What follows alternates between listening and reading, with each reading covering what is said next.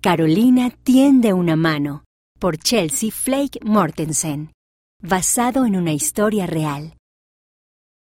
Carolina trataba de escuchar a su maestra, pero no podía dejar de mirar a su amigo Ramón. No tenía pelo. Hacía tiempo que se le estaba cayendo y ahora estaba calvo. Carolina escuchó un ruido detrás de ella. César y Luis se reían. Esperaba que no se estuvieran riendo de Ramón.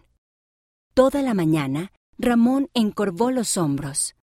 No levantó la mano y parecía triste. Carolina deseó poder ayudarlo a sentirse mejor. Por fin llegó la hora de jugar afuera. Ramón fue el primero en salir del salón de clase. Cuando Carolina salió, no lo vio por ningún lado. No estaba jugando al fútbol, no estaba subiendo a las barras y no estaba jugando a la rayuela cerca de la maestra.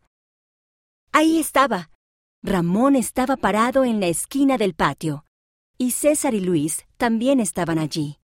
Carolina se acercó. Mira qué cabeza tan grande tiene, gritaba César. Luis se reía. Yo también me afeitaría la cabeza si tuviera un pelo tan feo. Ramón tenía los puños apretados y parecía que iba a llorar.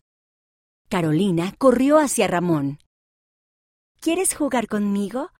le preguntó.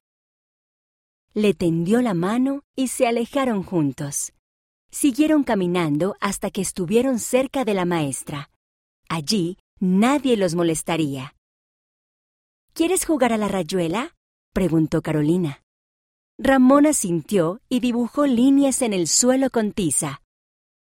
¿Estás bien? le preguntó ella. Ahora estoy bien, sonrió Ramón. Gracias por ayudarme. Carolina sonrió. Estaba feliz de haber tenido el valor suficiente para ayudar a su amigo. Esta historia tuvo lugar en Paraguay.